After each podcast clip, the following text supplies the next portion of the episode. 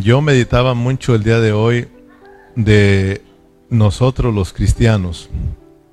Si Berna me pone primero a los Corintios en el capítulo 1 y en el verso, oh, no está por acá, ¿verdad?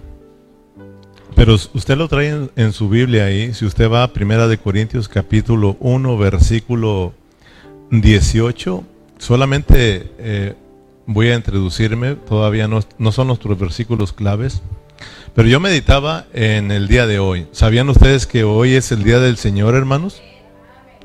Hoy es el día en que todos nosotros los cristianos nos reunimos para adorar al Señor, nos reunimos para tener comunión con los hermanos, tener comunión con Dios, nos reunimos para celebrarle fiesta a nuestro Dios. Este es el día en el que el Señor hizo para alegrarnos, dice su palabra. Y fíjese que a veces nosotros los cristianos somos tentados como al domingo usarlo como los usan los inconversos, ocuparlo en otras cosas, pero nosotros hermanos debemos de saber que los domingos son para el Señor, son para gozarnos en Él. Claro que hay a veces eh, actividades que tenemos que hacer con la familia, nuestros trabajos, etcétera. Por ejemplo, nuestro hermano el güero tuvo que estar en, su, eh, en una reunión por, por, su trabajo. Parece que les hicieron una cena por ahí, ¿verdad? Y pues tenemos que atender también esas invitaciones que hacen nuestros patrones. Por eso no está con nosotros. Nuestro hermano Alfredo salió con la familia. Y bueno, yo sé que hay, hay momentos en que vamos a salir con la familia, como lo hemos hecho todos aquí. Pero realmente tenemos que tener en mente que este día es día del Señor. Y todos como cristianos tenemos que despertarnos con ese anhelo. O oh, este día es para ir juntos como familia a la casa del Señor. Entonces, uh, mire lo que, lo que venimos a hacer, porque le digo esto porque tenemos nosotros que entender lo que hacemos y no ser engañados, porque dice la palabra que en el versículo 18 dice, porque la palabra de la cruz es locura a los que se pierden, pero a los que se salvan, esto es a nosotros, es poder de Dios. O sea, dice, porque la palabra de la cruz, fíjese, la palabra de la cruz o, o la palabra del Cristo crucificado, porque en esa cruz ahí tenemos a un Cristo que fue crucificado, Dice, es locura para los que se pierden. O sea, para el mundo, para el mundo, el que estemos tú, yo aquí, es, es como, eso es locura para ellos. Es decir, estos hermanos sí están locos, ¿no? O sea, eh, hay muchas cosas que podemos hacer los domingos, ¿verdad? Y bueno, yo les, yo recuerdo y les he dicho a ustedes que que yo antes decía, antes de ser cristiano, decía, eso de la iglesia es para, pues para cuando uno no tiene tiempo de nada. ¿Verdad? Mientras que hay que hacer otras cosas, hay que hacer otras cosas y la iglesia ahí para después. ¿No ve que así estábamos impuestos en la, en la, en la religión donde, donde Dios nos rescató, hermanos? O sea, íbamos a la iglesia cuando queríamos, ¿sí o no? Cuando queríamos y cuando había chance. Y como que si ahora que conocemos a Cristo se ha vuelto esto una religión. Pero Dios no es religión, Dios no es religioso, Dios es vida, Cristo es vida. Entonces yo decía, aparte eso de la iglesia es para los viejitos. ¿Verdad? Eso es para los, los viejitos, ya no tiene nada que hacer, pues eso es buena la iglesia. Pero los nuevos hay que disfrutar la vida, hay que gozar de la vida. Pues eso, eh, eso decía yo antes, ¿verdad? Y, y muchos los que no conocen a Dios para lo que estamos haciendo, la vida cristiana, la vida de la iglesia es como, es como locura, ¿no? Pero para nosotros, dice de Dios, para nosotros, dice que es poder de Dios, es, sabiduría de Dios, es poder de Dios. Así de que yo me gozo estar aquí, hermanos. Y yo le doy gracias a Dios porque podemos reunirnos, hermanos, porque esto es vida. ¿Cuántos creen eso? Entonces voltea a un lado así rapidito y dale una seña, dile, qué bueno que estás acá, qué bueno que estás acá.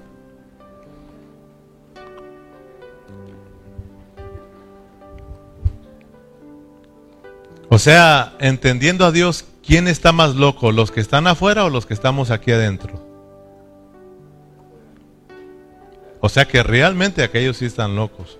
Nosotros estamos loquitos, pero de amor por Cristo. Dice Pablo, estamos locos de amor, pero estamos cuerdos para con los hombres.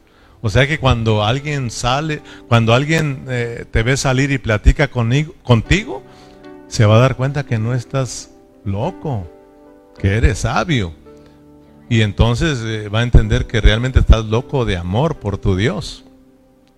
Muy bien, pues gracias a Dios que ahora vamos a estudiar, vamos a continuar con nuestro estudio de Corintios. Ya estamos en el capítulo 2 de Corintios.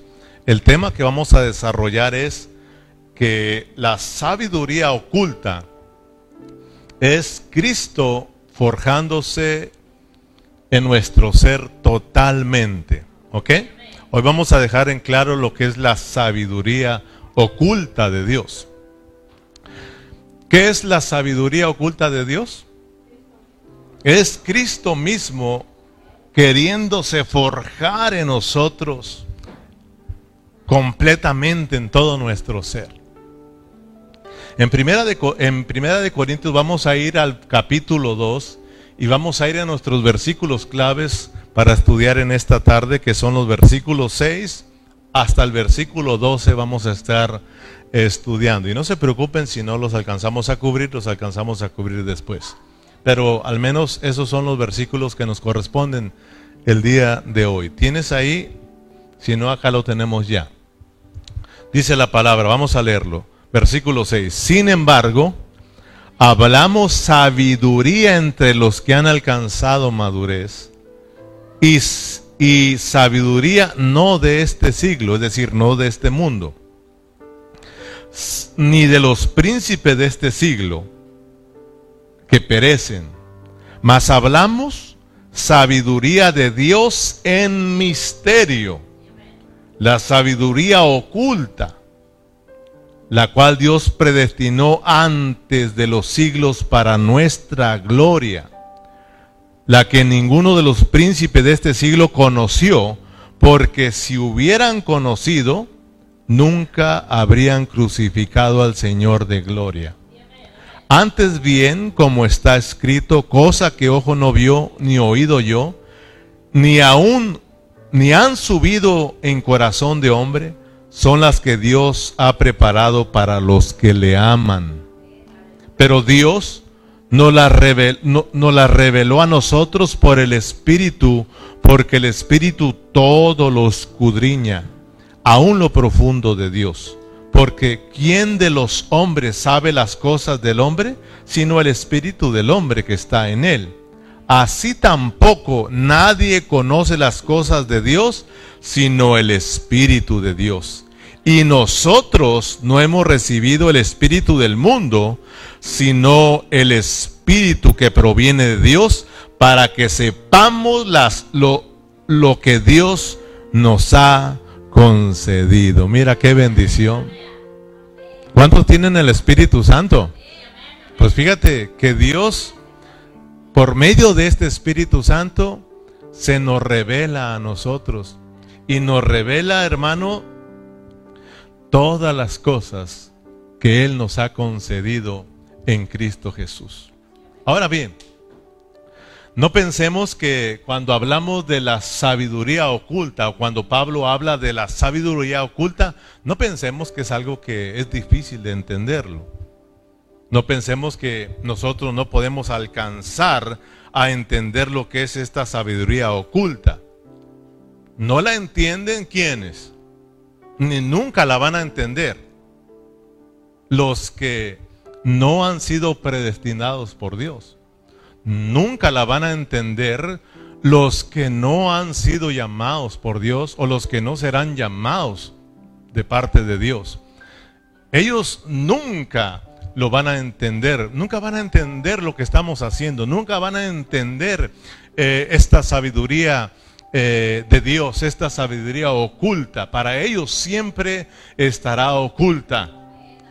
Pero fíjese lo que dice la palabra, pero a nosotros, nosotros los que hemos nacido de nuevo, nosotros los que hemos creído en Cristo, nosotros los que un día nos arrepentimos y creímos en ese Cristo crucificado, nosotros los que un día le dijimos, Señor, perdónanos y sálvanos, a nosotros Dios nos revela esta sabiduría de Él, esta sabiduría oculta, hermanos. A nosotros hoy tú puedes entender esta sabiduría de Dios.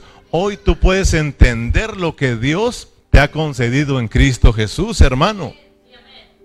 Pero hay una cosa, hay requisitos, dice Pablo ahí. ¿Cuáles son los requisitos? Es importante que amemos. Estas son para los que aman a Dios. Es importante que nosotros vayamos avanzando, que nosotros eh, anhelemos el mucho más, como dice eh, la palabra del Señor, ¿verdad? Pablo lo dice en mismo Corintios capítulo 5, versículo 10 o 11 por ahí, que mucho más estando ya reconciliados por medio de su Hijo, dice, seremos salvos por medio de la vida.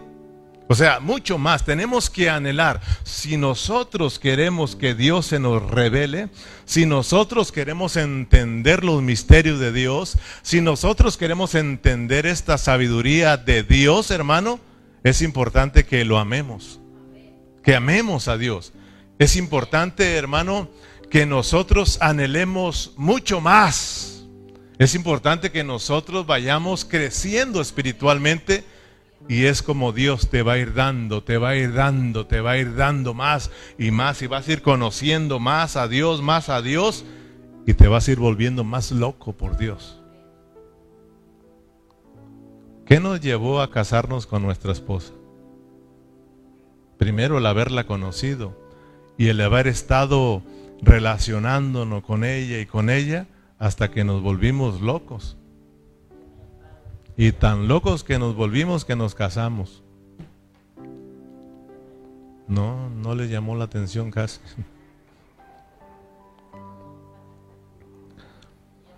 Padre Celestial, revélate a nuestras vidas. Que en esta tarde, Señor, los que estamos aquí presentes, los que están por vía internet, todos los que están escuchando esta palabra, que podamos anhelar más de ti, Señor.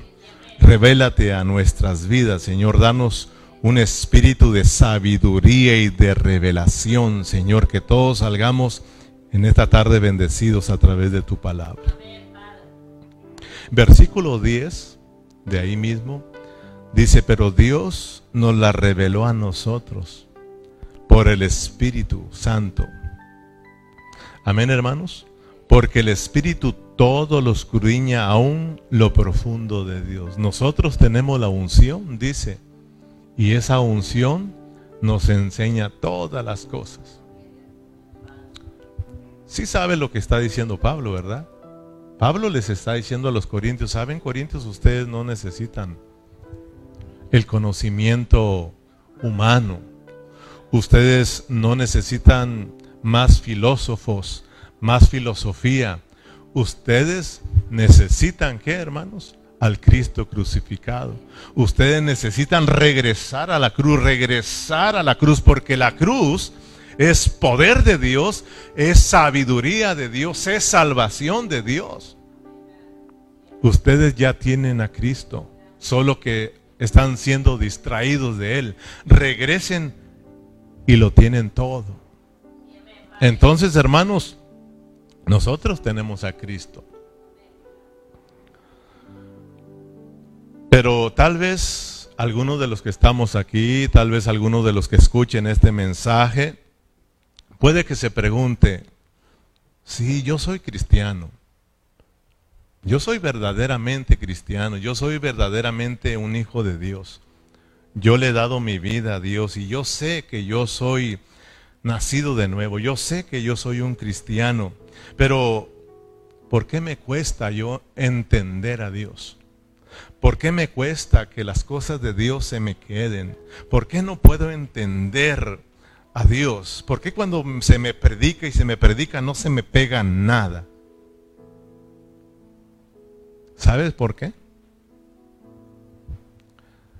¿Sabes por qué? Porque Pablo, y ahorita lo vas a ver, para que Dios se te vaya revelando más y más para que tú puedas entender a Dios, para que tú me puedas entender a mí, es necesario que tengas amor por lo que estamos haciendo. Es necesario que tengas amor por Dios. Es necesario que tengas amor por esta palabra.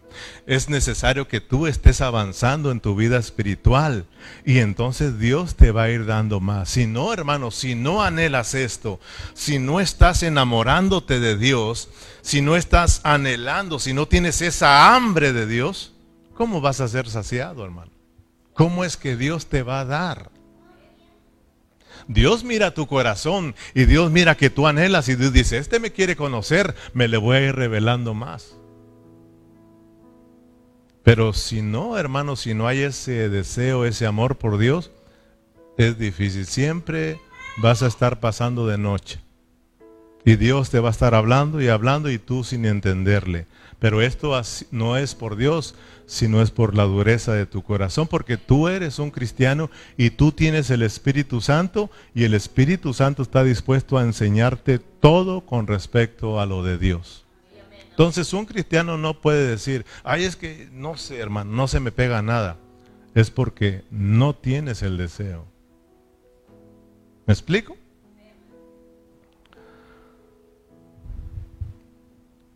Dice la palabra que tenemos que tener hambre, ¿verdad? Bienaventurados los que tienen hambre, hambre y sed de justicia, porque esos, esos van a ser saciados. Fíjese lo que dice Pablo con respecto a lo que te estoy diciendo. Versículo 6, vamos a brincar unos versículos para irnos rápido. Versículo 6 dice, sin embargo, fíjese bien, hablamos sabiduría entre quienes Oh, por eso, ¿tú quieres entender, hermano? ¿Quieres entender lo que es esta sabiduría oculta, esta sabiduría de Dios? Pues tenemos que anhelar la madurez. Hablamos sabiduría entre los que han alcanzado madurez y sabiduría no de este siglo, no sabiduría humana. Ni de los príncipes de este siglo que perecen. Versículo 7. Mas hablamos sabiduría de Dios en misterio. Fíjate, o sea que el del Dios que estamos hablando, Dios es misterioso. O sea, no se le puede ver a Dios. Por eso los que para los que se pierden, esto es locura. Oye, a nosotros reunirnos y cantarle al Señor y adorarle y gritarle. Y dice, no, estos sí están locos, ¿no? Pero dice la palabra, nosotros sabemos por el Espíritu que Dios es Espíritu. Dios es Espíritu, no se le puede ver. Por eso dice, pero los que le adoran, es necesario que lo adoren desde acá, desde el Espíritu donde está Dios. Amén, hermanos. Nosotros sabemos que aquí está Dios por la fe, ¿sí o no? Nosotros por fe sabemos que Dios aquí está con nosotros. Y no solo que está aquí, sino que está en lo profundo de nuestro ser. Cristo está dentro de mí, Cristo está dentro de ti. Ahí está con nosotros. Hablamos sabiduría de Dios en misterio, la sabiduría oculta, la cual Dios predestinó antes de los siglos para nuestra gloria, hermanos. Fíjate, vaya, vaya mirando para qué es la sabiduría oculta, ¿eh? La sabiduría oculta fue para, preparada de antemano para nuestra gloria. ¿Sí entiendes eso, verdad? Por eso en el 1.30, Cristo os ha sido hecho por Dios sabiduría, justificación, santificación y redención.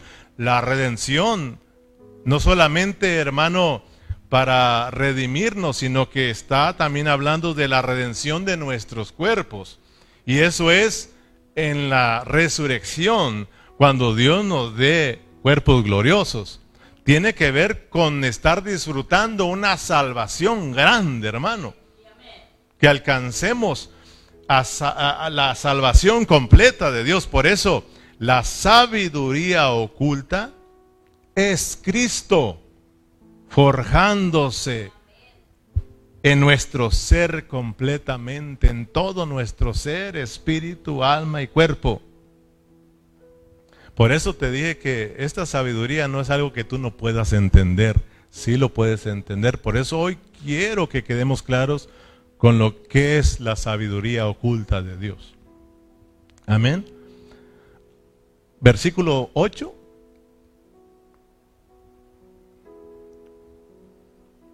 La que ninguno de los príncipes de este siglo conoció, porque si lo hubieran conocido, nunca habrían crucificado a quién? al Señor de la gloria. Amén. Versículo 9. Antes bien, como está escrito, cosa que ojo no vio, ni oído yo, ni aún han subido en corazón de hombre, son las que Dios ha preparado para los que le aman. ¿Cuántos le aman a Él? Tú puedes entender esta sabiduría. Brinca el versículo 12, brinquemos al versículo 12. Y nosotros no hemos recibido el Espíritu del mundo, sino el Espíritu que proviene de Dios. ¿Para qué? ¿Para qué nos dieron el Espíritu? Oh, para que sepamos lo que Dios nos ha concedido. Qué triste es de que haya cristianos que no sepan lo que tienen en Cristo Jesús y es la razón por la que viven una vida cristiana bien pobrecita. Dan lástima muchos hermanos porque no conocen lo que Dios les ha dado. Para conocerlo hay que ejercitar nuestro espíritu. Para conocerla hay que, hay que ejercitar nuestro espíritu. Hay que orarle al Señor y decirle ahí en lo más profundo de nuestro ser, Señor, revélate, revélame a Cristo. Señor, revélate a mi vida. Señor, muéstrame, enséñame cuál es tu voluntad para que tú empieces a disfrutar esa, esa, esa vida, ese Cristo glorioso, hermano. Amén. Pablo dice que esta sabiduría es para los que han alcanzado madurez, para los que aman a Dios. Dios se les va revelando. Mira, yo pienso que ustedes van a alcanzar a captar esto. ¿Cuántos de ustedes les ha pasado que cuando vamos a agarrar, vamos a un trabajo por primera vez, a un trabajo secular, cuando vamos a empezar en un trabajo nuevo. Es nuevo para nosotros. Y es el primer día que vamos a, ese trabajo. ¿Verdad que sí vamos un poco como ah, nerviosos, preocupados? ¿Por qué? Porque no conocemos ese trabajo. Sabemos qué es lo que se va a hacer ahí, pero eh, todavía no sabemos cómo lo vamos a llevar a cabo. Entonces cuando llegamos ahí, pues ya nos están esperando, tu mayordomo, el mayordomo ya te está esperando y te dice, oh, vente para acá.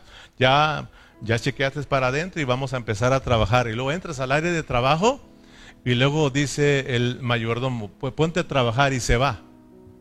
Y tú te quedas parado como viendo toda la gente. ¿Te ha dado, ¿A ti te ha pasado que, que eso es terrible, hermano? Que, que te pongan a trabajar y no te digan qué vas a hacer no te enseñen, solamente te pusieron ahí parado. Pues aquí van a correr las papas, aquí van a correr los huevos, los pollos. Ah, no sé en, en, qué trabajes ahí, hermano, pero te ponen ahí y se va, tu mayordomo se va. Y empieza el trabajo, toda la gente a hacer cosas para allá y para acá y tú nada más volteas. ¿No te ha pasado a ti, hermano? ¿A poco no le han pasado a ustedes? Mira, eso es terrible, hermano. Cuando tú vas a trabajar y no sabes cómo se hace el trabajo, hermano. Eso es terrible. Andas tú y agarras allá, allí no agarras, agarras acá, nadie te enseña. Ese día se te hace bien eterno. Ese día quieres cuitear. Ese día dices, ¿qué ando haciendo yo aquí, hombre? Y se te hace desesperado. Ah, pero cuando entras a trabajar en tu primer día, el mayordomo te agarra y te dice, no te preocupes, aquí vas a trabajar, yo te voy a enseñar o esta persona te va a enseñar. Hoy en este día no vas a hacer absolutamente nada, solamente mira cómo vas a hacer las cosas y eso es lo que vas a hacer tú enseguida. Oh, hermano, eso es diferente, ¿verdad? Cuando te están enseñando, mira, esto se hace acá, esto se hace acá, te enseñan el trabajo, te enseñan lo que vas a hacer y una vez tú ya lo conoces, pues déjenme solo y empiezas a trabajar sin ningún problema, hermano. Hasta el día se te hace cortito, hermano, porque quieres trabajar la tarea que se te encomendó. ¿Sí o no, hermanos? Pues así hay muchos hoy en día. Hay hermanos que aunque lo sepan, eh, los hermanos son flojos y no disfrutan su trabajo. ¿Sabes que el trabajo hay que disfrutarlo, hermano? ¿Sabes de que yo, yo disfruto mi trabajo? Mi trabajo me gusta el que yo hago. Y cuando pasa eso en tu vida, hermano, es una alegría, es un gozo. No se oye menos. Solo a mí me gusta trabajar. Pues, ¿por qué te estoy diciendo esto? Porque es lo mismo que sucede cuando a ti no te, te enseña en qué consiste la vida cristiana. Es lo mismo cuando tú vienes a Cristo y tú no conoces a Dios. Tú no conoces quién es Cristo. Tú no conoces en qué consiste la vida cristiana. Muchos hermanos tienen años y ellos no saben en qué consiste la vida cristiana. Ellos piensan que ah, vamos a reunirnos, cantamos unos cantos, Lorenzo pasa por la ofrenda, sacamos la ofrenda, el pastor va a predicar una hora o una hora y media, no sé, ¿verdad? y luego ya nos vamos a la casa y luego así nos venimos el miércoles, otra vez lo mismo y luego el domingo. Eso es, una, eso es un aburrimiento, hermano. Por eso muchos cristianos se enfadan y dicen, no, la vida cristiana es aburrida y mejor se van a dónde? Al mundo, porque para ellos es más alegre, porque volvieron de Cristo una religión. Eso se llama religión. Dios nos sacó de una religión. ¿Te acuerdas dónde estabas? Que también ibas y nada más allá, pues, sabe Dios, ahí nos vemos, ¿verdad? Y venimos acá, no, hermano, esto es vida, Cristo es vida, pero la vida de la iglesia, fíjate, así se llama la vida de la iglesia, porque esto es vida. Reunirnos y cantarle, adorarle, estudiar, hablar de Cristo, esto es vida. Pero tenemos que entenderlo. Tenemos que entenderlo. ¿Sabes qué, hermano? 30 años de ser cristianos, a mí no se me ha hecho aburrido esto. Cada día yo estoy más enamorado de mi Cristo, hermano. Y cada día disfruto más esto. ¿Sabes que yo tengo desde la 9, porque ahora le ayudé a mi esposa un rato a trabajar para que no se apresurara tanto? Pero desde la 9 yo me senté orando, estudiando, dándole un repaso a lo que vamos a estar hablando, hermano, orando por todos ustedes para que Dios les ponga el querer de venir, hermanos. Y esperando este, este momento. Esto es un deleite, hermano. Les digo, este es un deleite. Sí, amén. Este es un deleite, hermanos. Sí, sí, amén. amén. Yo pensé que, amén, aleluya, este es un deleite. Este es un disfrute, hermanos. Es importante conocer lo que estamos, conocer quiénes somos en Cristo Jesús. Es muy, mira, por eso, ¿por qué crees que nuestros hijos, fíjate bien, nuestros hijos no vienen con nosotros, ya no nos quieren seguir a la iglesia. Ellos crecen, chiquitos y los traemos, ¿sí o no? Una vez crecen, ya no quieren. Porque ni siquiera estos de nuestros hijos que nacieron ahí saben lo que estamos haciendo. Ellos necesitan tener un encuentro con Cristo. Como tú y yo continuamente necesitamos tener encuentros con Dios. Por eso a ellos también se les hace, no entienden. Si no lo entiendes tú como padre, imagínate tus hijos. Si yo no lo entiendo, si yo no disfruto, lo que estoy haciendo como cristiano, imagínate mis hijos. ¿Cómo ya voy a querer yo que mis hijos disfruten a Cristo? Oh, hermanos, ser, ser, cristianos, ser hijos de Dios, ser salvos, fíjate, tener una iglesia donde reunirnos, donde adorar, donde estudiar la palabra, hermano. Esto es algo maravilloso, este es un disfrute, este es un deleite, hermano, que no se puede comparar con nada más, hermano. Yo no necesito otras cosas para disfrutar la vida, hermano. Antes pensaba que el mundo, esto y esto, era el disfrute, pero, pero me daba cuenta que otro día estaba muy necesitado. Mire el que toma. El que toma piensa que eso es lo mejor. pues en ese ratito sí anda bien contento y dice, esto es lo mejor, pero otro día dijo, eso fue lo peor. Porque no te llena. Y tú y yo, los que estuvimos en el mundo, sabemos esas cosas. Buscábamos llenar este vacío con esto, con aquello, y siempre vacíos. Ah, hermano, pero cuando uno conoce a Cristo y entiende lo que es Cristo para nosotros, hermanos, uno sabe que en Cristo lo tiene todo y no necesita absolutamente nada más. Pero hay que entenderlo.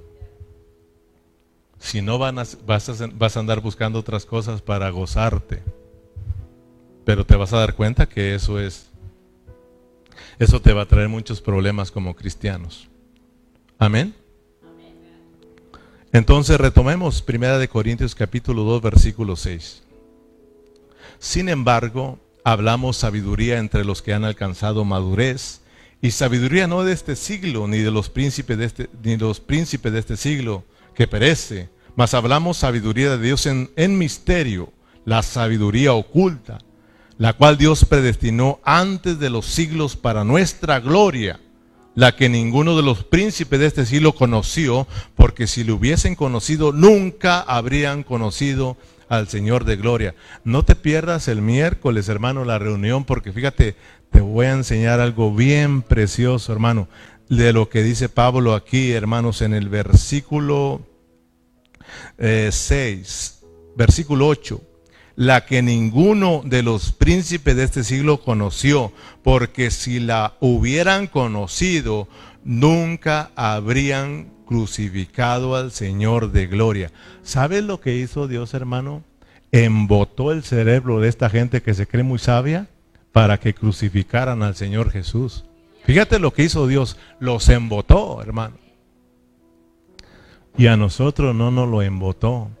Porque te vas a dar cuenta que nosotros, los que hemos sido predestinados por Dios, los que hemos sido escogidos para esto, nosotros nunca crucificamos al Señor Jesucristo. Desde antes, desde la eternidad pasada, Dios ya nos tenía predestinados para esta gloria. Nosotros no crucificamos al Señor Jesús, lo crucificó el que no, el que no fue predestinado. Y en la soberanía de Dios también tú ya sabes que fue Dios mismo quien puso su vida.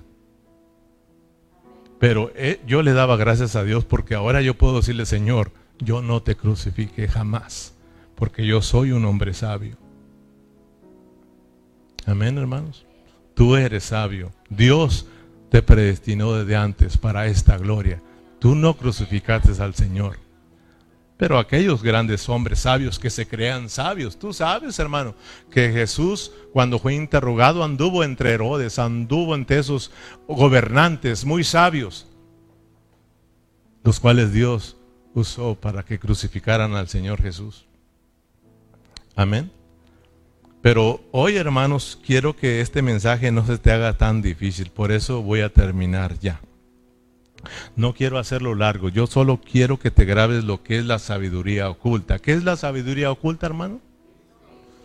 Para cuando tú, tú, es, tú leas esto, cuando tú leas eh, primera, perdón, Colosenses, capítulo 1, y escuches de esta sabiduría, o capítulo 2, cuando mires la sabiduría que menciona Pablo, cuando tú leas Efesios capítulo 3, que también habla de esta sabiduría oculta, hermano, para que tú entiendas de qué está hablando Pablo. Por eso lo queremos hacer. No estamos diluyendo el mensaje, pero lo queremos hacer sencillo, para que, porque Dios es sencillo. Nosotros somos los complicados. Cuando nos disponemos a Dios, Dios se revela y nosotros lo entendemos, no se nos hace tan difícil. Entonces yo no quiero hacer todo lo difícil, por eso fíjate bien, ya voy a terminar, pero ponme atención. La sabiduría oculta es sencillamente Cristo mismo, quien se quiere impartir, quiere saturarnos, hermanos, totalmente todo nuestro ser con su vida, hermano. Quiere que lo disfrutemos a lo máximo. Ese Cristo crucificado, ese Cristo que murió ahí en la cruz y derramó su sangre, hermanos, ese Cristo en el cual tú y yo hemos creído y lo hemos recibido como nuestro Señor y Salvador, Ese es sabiduría de Dios. Ese es el poder de Dios y esa es la salvación de Dios. Aleluya, hermanos. Esa es la sabiduría de Dios. Fíjate, hermano. Si regresamos al capítulo 1, Berna, por favor, versículo 22, versículo 1 y versículo 22, porque ya lo pasamos. Ya hablamos de esta sabiduría. Pero ahora de una vez Pablo les está diciendo a los corintios, ¿Qué es esta sabiduría oculta? Y que ellos, por no estar perseverando, por no crecer, por no anhelar más, por no amar al Señor, se distrajeron y fueron engañados por la filosofía.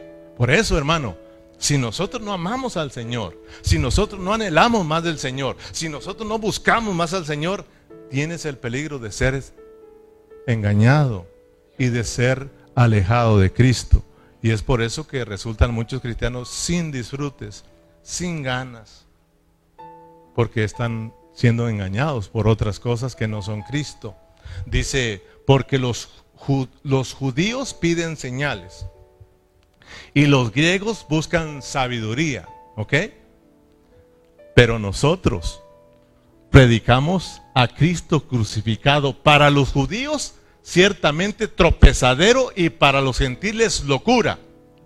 Ah, mira, más para los llamados. ¿Cuántos son llamados aquí?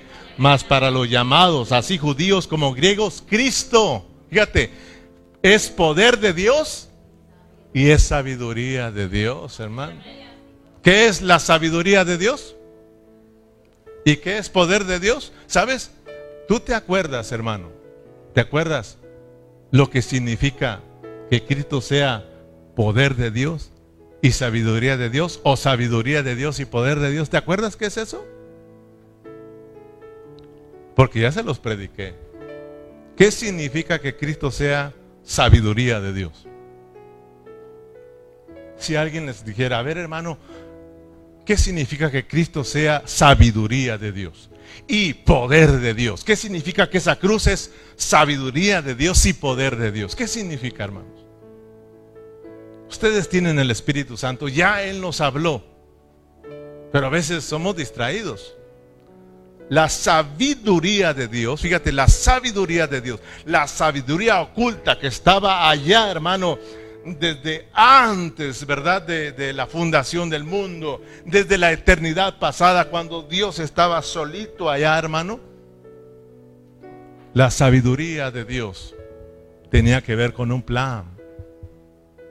Dios anhelaba tener un pueblo. Dios tenía el anhelo, la palabra le llama su beneplácito, su buen placer, lo que a Dios le hace feliz. Dios anhelaba tener a un pueblo a una iglesia que pudiera Él darse como vida para que este pueblo lo pudiera expresar. Y Dios, esa sabiduría oculta pudiera darse a conocer, hermanos. Esa es la sabiduría de Dios. La sabiduría de Dios tiene que ver con, con, todo el plan que Dios hizo para salvarnos a nosotros, porque en el plan de Dios estaba que íbamos a caer. Por eso se llama el plan soberano de Dios, porque su plan es soberano. Dios, hermanos, en su plan sabía que íbamos a caer, pero también en su plan sabía Él cómo nos iba a levantar, cómo nos iba a salvar para cumplir su propósito. Aleluya. Esa es la sabiduría de Dios, hermano. ¿Y qué es el poder de Dios? Pues el poder de Dios es todo lo que Él hace, hermano. La cruz es el poder de Dios. Ahí en la cruz se miró el poder de Dios para que se lleve a cabo, para realizar su plan eterno. Por eso la cruz es sabiduría y es poder de Dios. Porque en la cruz él lo acabó todo y lo inició todo. En la cruz terminó con todo lo viejo e inició una nueva creación. Gloria a Dios por el poder de la cruz, hermano.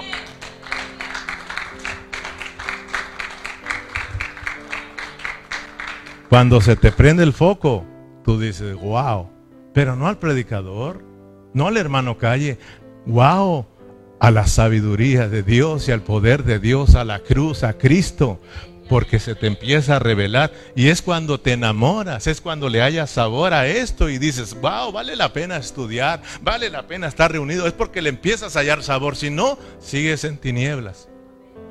Sigues, hermano, eh, la sabiduría sigue siendo oculta y Dios está muy triste porque dice Dios, mira, este mi hijo tiene el Espíritu Santo y el Espíritu Santo me conoce a mí y le puede revelar todo lo mío, todo lo que yo le he concedido. Pero por no estar atentos al Espíritu, ejercitando nuestro Espíritu, hermano, pues nos perdemos de esta bendición.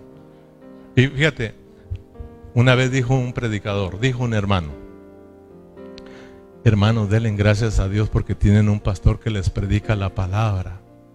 Denle gracias a Dios porque ustedes tienen una iglesia donde, reunirse.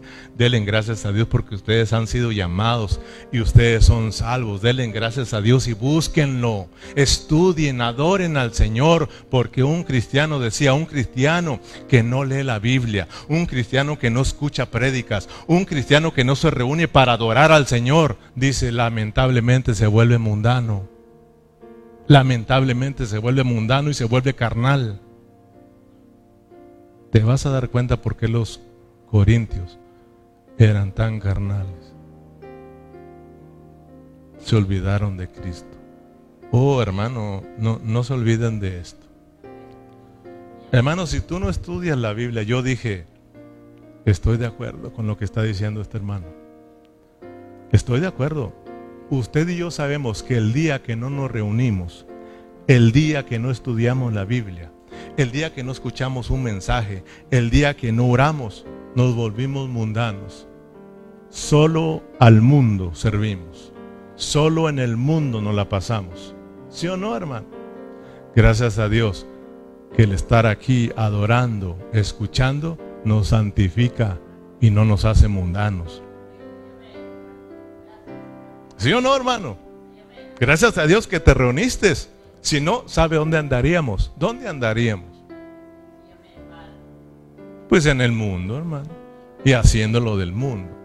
Gracias a Dios porque estamos acá. Amén, hermanos. El Cristo crucificado es la sabiduría oculta de Dios. Cristo como nuestra sabiduría es para que lo disfrutemos. Cristo como nuestra sabiduría es para que se extienda en todo nuestro ser.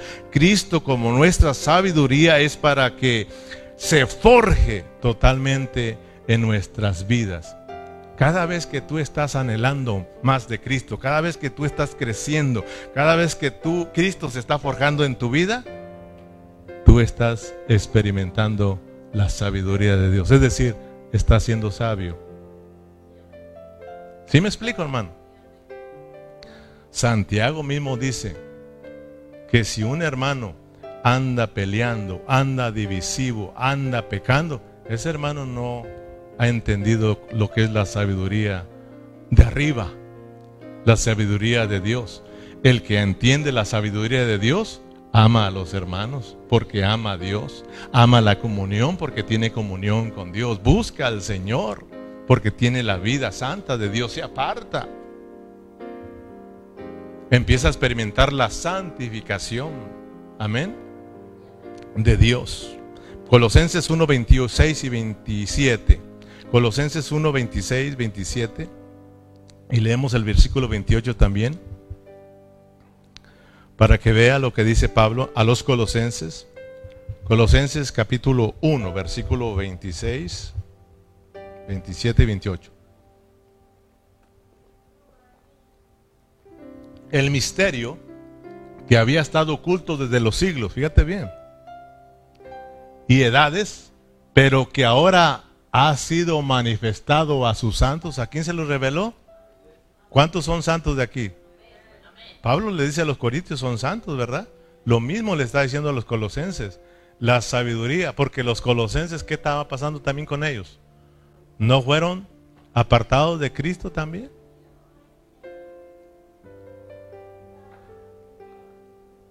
Dice, a quienes Dios quiso dar a conocer las riquezas de la gloria de este misterio entre los gentiles que es Cristo en vosotros. ¿Te, das cuenta de lo que es el misterio? La esperanza de la gloria. ¿Y qué es gloria? ¿Qué es gloria?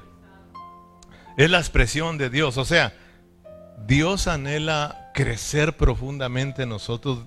Dios anhela que este Cristo maravilloso que está en nuestro espíritu se desarrolle, hermano, eh, nos sature, hermano, hasta a tal grado que le demos gloria. Es decir, darle gloria es expresarlo. Que la vida de Cristo se exprese en nosotros, hermanos. Que la vida de Cristo se mire en ti, se mire en mí. Es Cristo, para eso está en nosotros. Cristo, en nosotros, la esperanza de gloria. Fíjate, Cristo en nosotros, la esperanza de gloria. Diga conmigo, Cristo en nosotros, la esperanza de gloria. Fíjate, nosotros lo gritamos, Cristo en nosotros, la esperanza de gloria. Cristo en nosotros, pero ese, esa es una experiencia. Cristo en nosotros, hermano. No es lo mismo que nosotros estemos en Cristo y que Cristo esté en nosotros. Nosotros ya estamos en Cristo. Pero por eso nos sucede muchas cosas en nosotros porque necesitamos que Cristo esté obrando en nosotros, hermanos. Cristo en nosotros es la única esperanza de gloria, hermano. Claro que el Cristo que está ahí es la esperanza de gloria, pero si tú no lo dejas fluir, si Él no crece, oh hermano, no sé con, qué gloria vas a tú a despertar. No vas a ser muy glorioso, hermano. Y yo quiero despertar siendo glorioso. Porque Pablo dice que aunque todos vamos a despertar en gloria, la gloria no va a ser la misma. Porque la gloria del sol no es la misma que la gloria de la luna, ni de las estrellas, pero tienen gloria. Amén. Pero yo quiero ser glorioso, hermano. Amén. No es lo mismo que nosotros estemos en Cristo a que Cristo esté en nosotros. Por ejemplo, en 2 de Corintios 5:17, no vayan allá, ya lo conocen, ¿sí o no?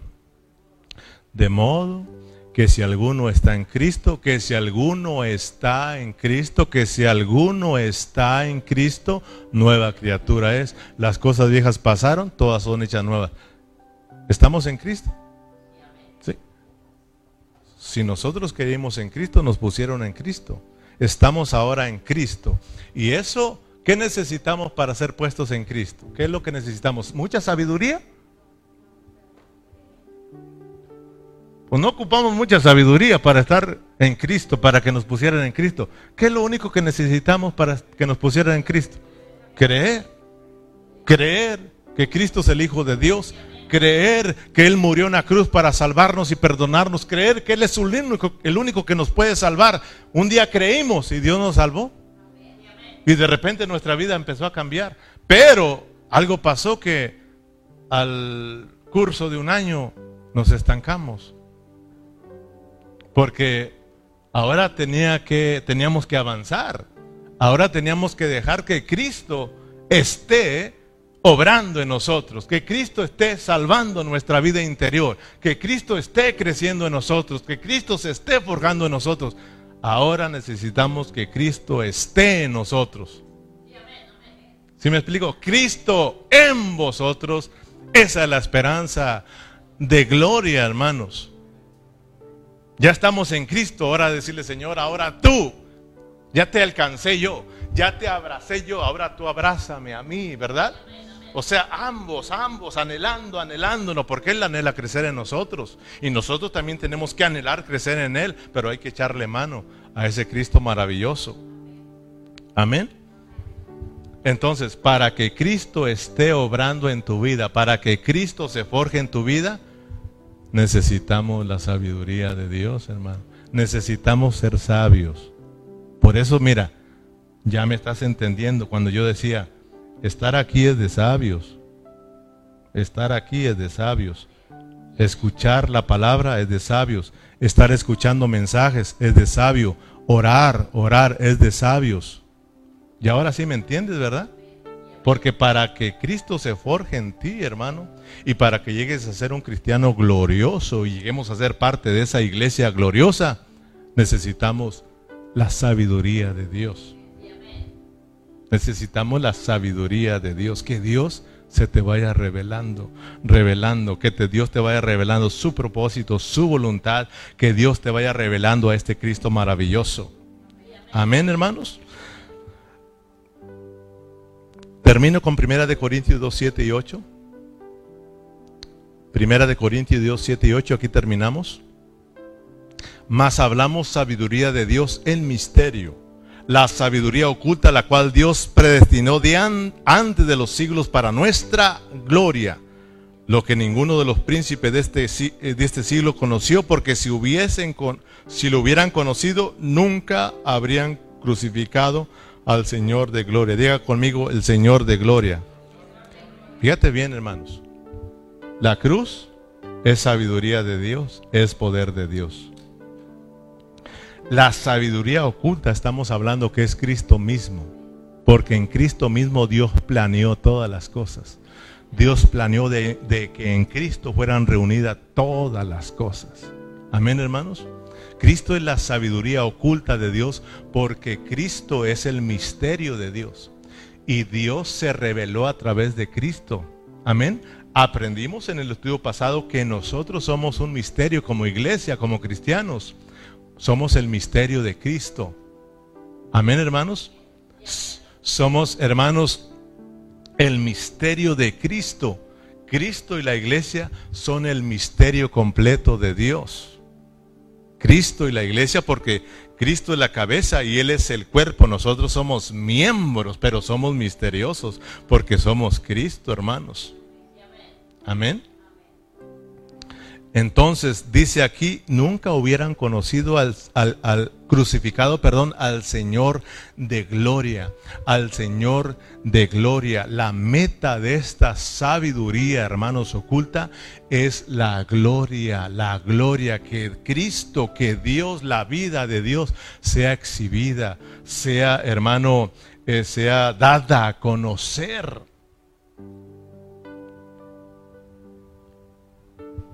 Dios, hermanos, la cruz fue para que vinieran muchos hijos a la gloria. ¿No fue en la cruz?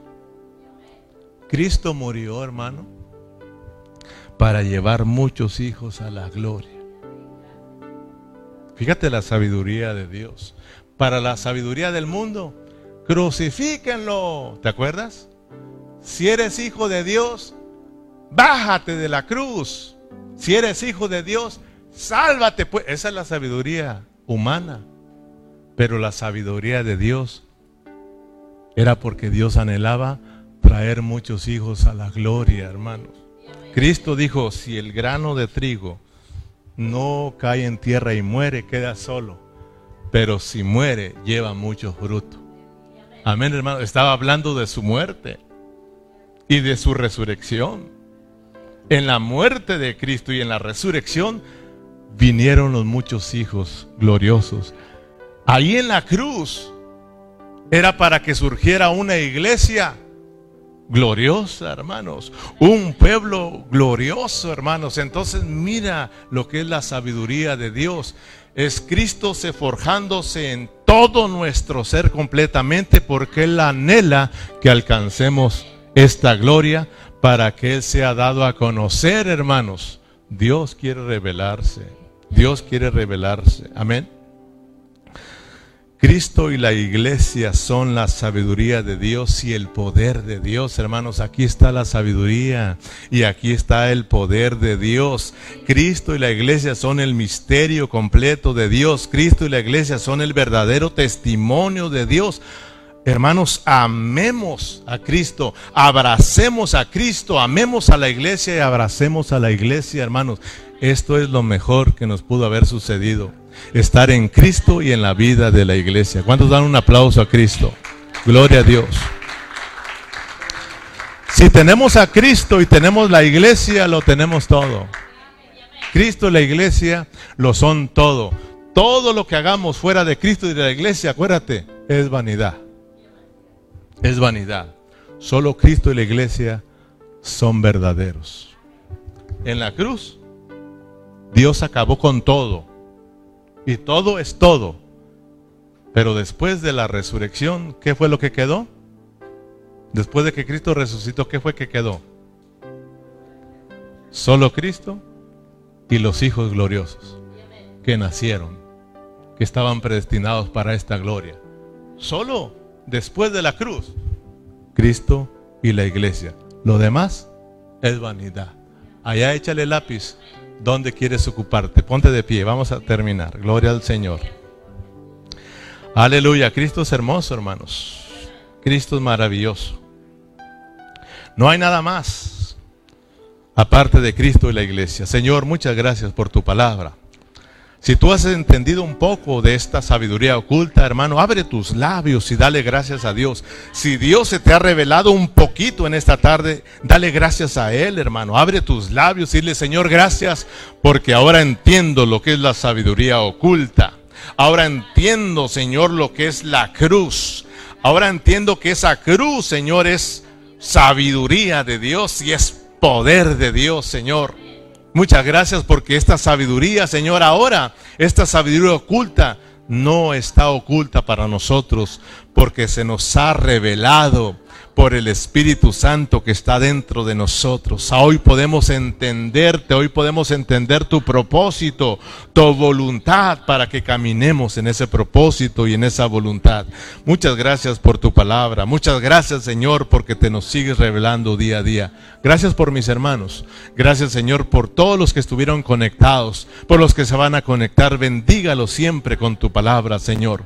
Gracias por esta preciosa tarde. Gracias por mi hermano Ramiro, Señor que lo trajiste de regreso. Yo sé, Señor, que estuvo trabajando allá, sembrando tu palabra, Señor, ministrando a las familias, Señor, y ha hecho su trabajo, Señor, porque nosotros sembramos y regamos, pero tú das el crecimiento, Señor. Gracias porque lo has traído de regreso para que esté con la familia, Señor, la cual tanto te necesitamos también, Señor. Gracias porque ahora está con nosotros y queremos disfrutarlo, Señor, el tiempo que estará acá. Yo sé que tú estás obrando en su vida, Señor. Por lo tanto, lo ponemos en tus manos para que tú hagas su voluntad en él y en todos nosotros. Gracias por mi cuñado Miguel que está aquí presente, Señor, que en esta noche le haga revelado que no hay otra cosa más que pueda saciar la vida del hombre si no es Cristo, Cristo, Cristo. Muchas gracias por todos los hermanos. Despídanos en paz y usted reciba la gloria por siempre en Cristo Jesús. Y todos nos despedimos con un fuerte amén y amén. Gloria al Señor.